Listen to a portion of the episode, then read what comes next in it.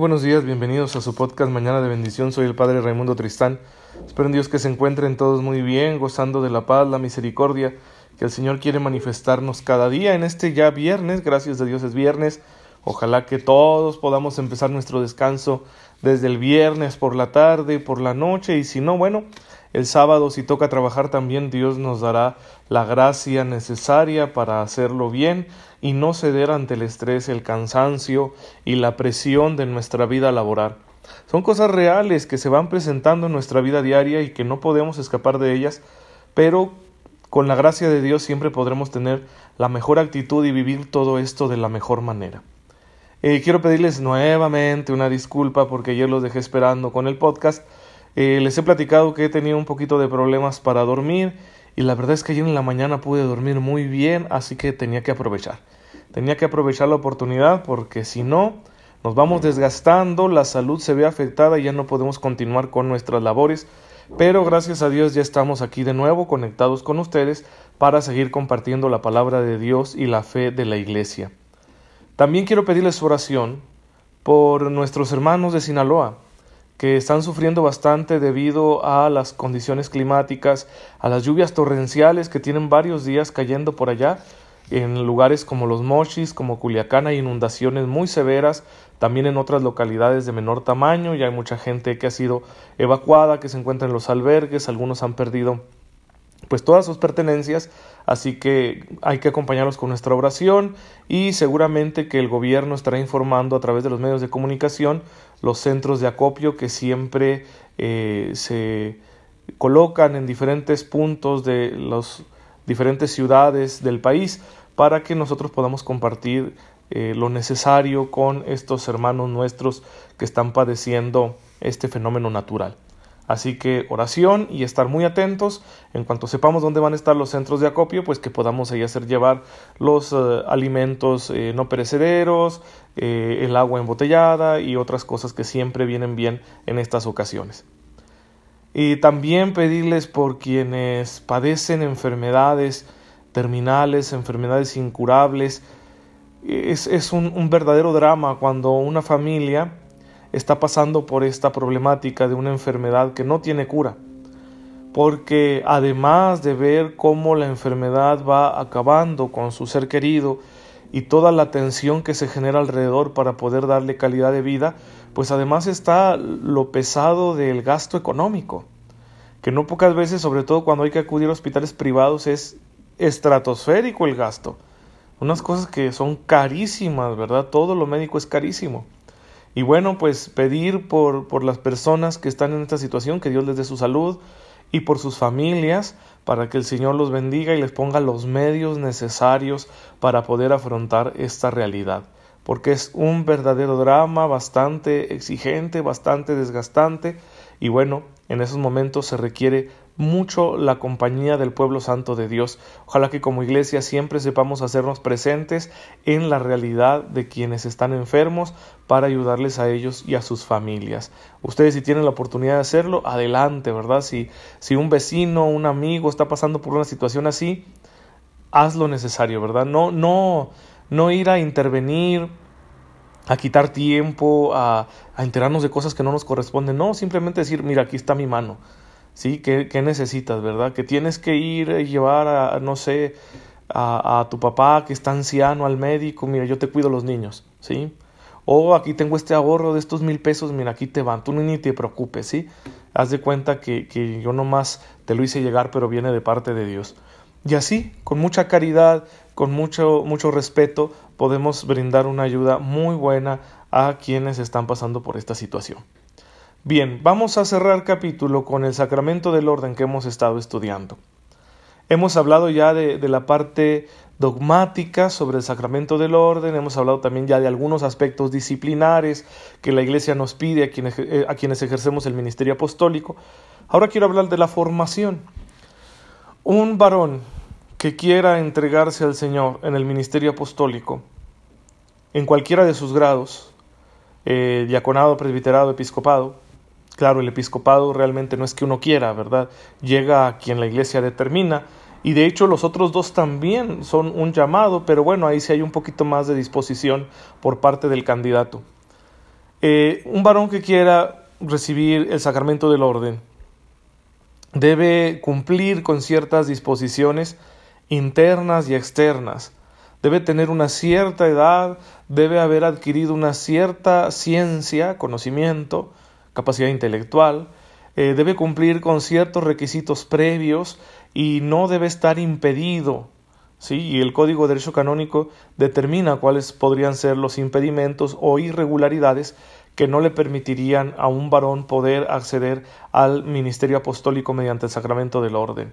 Entonces, estas disposiciones son muy importantes.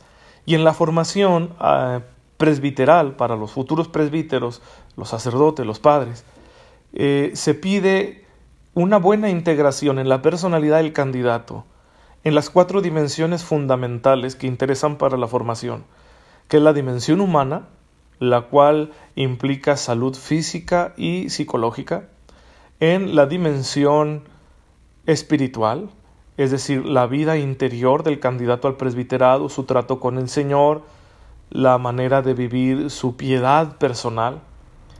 Luego está la dimensión intelectual, que es la capacidad y el desarrollo de los conocimientos necesarios para poder realizar el ministerio que exige pues ser buenos predicadores de la palabra, buenos administradores de los sacramentos y buenos pastores de la grey. Necesitamos una capacidad intelectual que sea adecuada ¿sí? a estas exigencias del ministerio apostólico. Y la dimensión pastoral, es decir, la capacidad necesaria para poder relacionarse con el pueblo de Dios en diferentes circunstancias, adaptarse a esas circunstancias, anunciando el Evangelio en medio de ellas.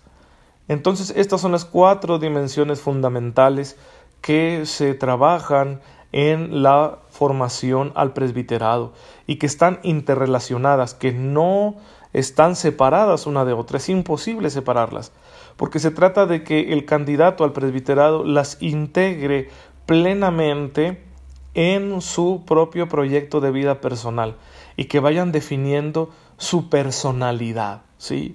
La personalidad está compuesta de varios elementos, vamos a, decir, voy, voy, a decirlo, amparado en ciertos autores, no todos estarán de acuerdo con, con esta mm, composición, pero eh, amparado en ciertos autores, psiquiatras, eh, psicólogos, voy a, voy a mencionar estos tres aspectos de la personalidad.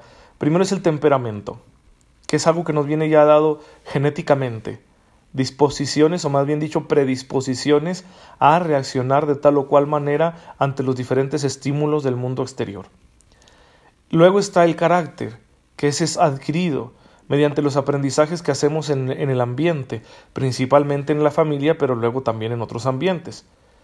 Y luego está la interioridad, que es donde vamos construyendo cada quien nuestro propio mundo de valores, de principios, de motivaciones, etc.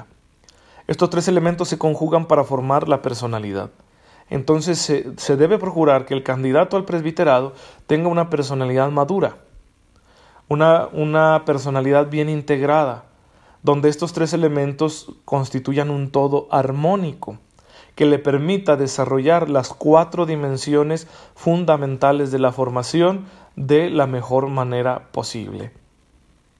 Es toda una tarea, porque ¿quién puede asegurar que tiene una personalidad bien integrada?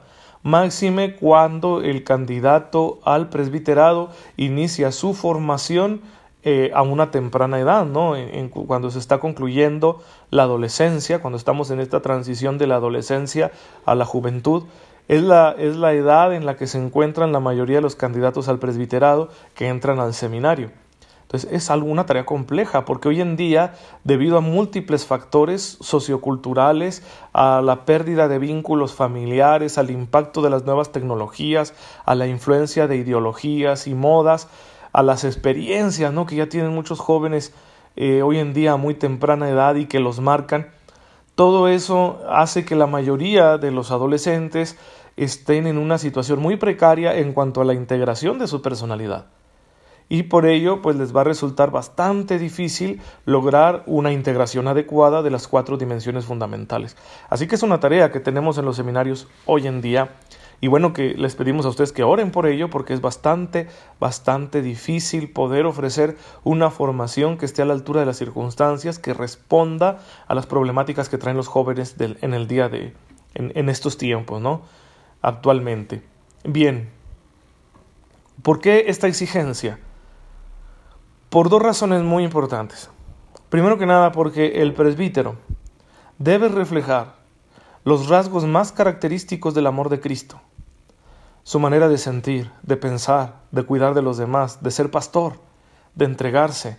Todo eso estamos llamados a reflejarlo. Entonces Jesús era el hombre más maduro del mundo, así que un presbítero tiene que ser bastante maduro. Y la otra razón, porque se le va a confiar al presbítero algo muy sagrado, la conciencia, el alma de los demás. Va a ser un verdadero maestro de conciencias, va a ser un guía espiritual, va a ser una persona que sirve de puente para que los demás se encuentren con Cristo, y entonces le van a confiar sus almas, sobre todo en la confesión. Y debe estar preparado para actuar con madurez y muchísimo respeto y caridad administrando los misterios de la gracia de Dios a las almas que se le confían. Y es muy delicada esta tarea. Es eh, una tarea grave, seria, que exige mucha responsabilidad. Porque la mayoría de las veces la persona que confía en el sacerdote va a hacer lo que el sacerdote le diga. Y además ve en el sacerdote un auxilio, ve, la presencia de Dios, espera que el sacerdote le haga escuchar la palabra de Dios, etc. Y cuando esto no se da, pues ya sabemos los problemas que se suscitan. Ya sabemos cuando se dan situaciones de, de abuso de poder, que no son exclusivas de los sacerdotes, pero cuando se da en el sacerdote, pues es una cosa tristísima, ¿no? Porque el sacerdote puede engancharse con la persona, puede manipularla de mil formas y, y, eso va a hacer mucho daño a la persona, al sacerdote y a la iglesia en general. Así que por estas dos razones, la formación para el sacerdocio debe ser exigente. Por eso son largos ocho años de discernimiento, para estar lo más seguros posibles, ¿no? De que este candidato al sacerdocio ha logrado esa personalidad bien integrada. Hay un factor que no podemos nosotros mmm, ni ignorarlo, pero tampoco controlarlo. No podemos controlar la sinceridad de los candidatos al presbiterado. ¿sí? No sabemos si sus motivaciones son las correctas a la hora de querer ser sacerdotes. No sabemos si lo hacen por un, un verdadero afán de autodonación, porque podrían estarlo haciendo por otras razones, ¿no? Búsqueda de, de prestigio o por huirle a su propia realidad, etc. Que, en un principio, cuando estas motivaciones están presentes, en, en un principio, cuando, cuando el, el chico que quiere ser sacerdote aún está terminando su adolescencia, se entiende se entiende y la formación, si él es sincero, si, si se deja formar, la formación va a rectificar esas motivaciones. Pero es, es, una cosa feísima cuando a lo largo de toda la formación el chico no solo no rectifica, sino que tuerce más sus motivaciones. Y puede dar una cara, no puede mentir, puede ocultar su verdadero yo y por lo tanto pues entonces solo está esperando como liberarse, ¿no? Y ya cuando es ordenado sacerdote, ¡pum! truena la cosa. Sale, ah, caray, ¿cómo que este padre es así o sea, Pues, ¿qué pasó en los ocho años de su formación? Bueno, lo más probable es eso. Que se haya mentido a sí mismo y le haya mentido a todo mundo. Y entonces esas motivaciones ocultas que no eran muy sanas, que no eran nada santas, se fueron manifestando ya eh, en su ministerio, en el ejercicio de su ministerio. Y eso siempre trae consecuencias negativas.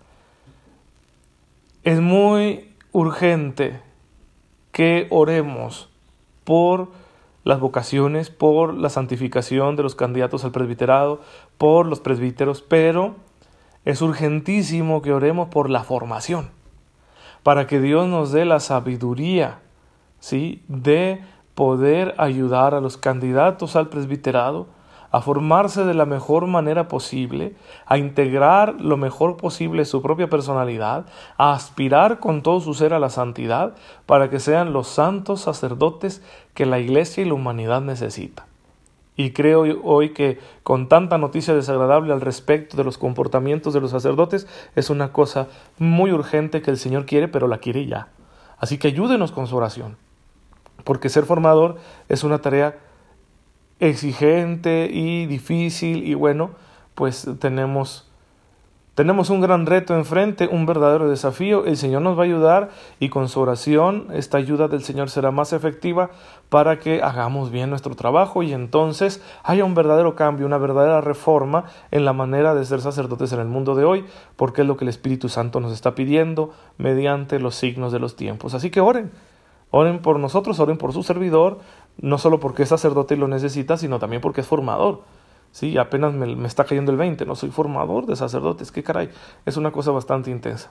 Bien, pues gracias, gracias porque sé que oran y les pedimos que lo hagan más, por favor. Padre, en esta mañana te bendecimos y te damos gracias porque nos permites tener sacerdotes que nos acercan a los misterios de la salvación al corazón de tu Hijo. Ayúdanos, Señor, a pedir siempre por ellos, a sostenerlos, para que sean santos y entonces con su testimonio nos acerquen más a ti tú que vives y reinas por los siglos de los siglos. Amén. El Señor esté con ustedes. La bendición de Dios Todopoderoso, Padre, Hijo y Espíritu Santo, descienda sobre ustedes y los acompañe siempre. Muchas gracias por escucharme. Nos vemos mañana si Dios lo permite.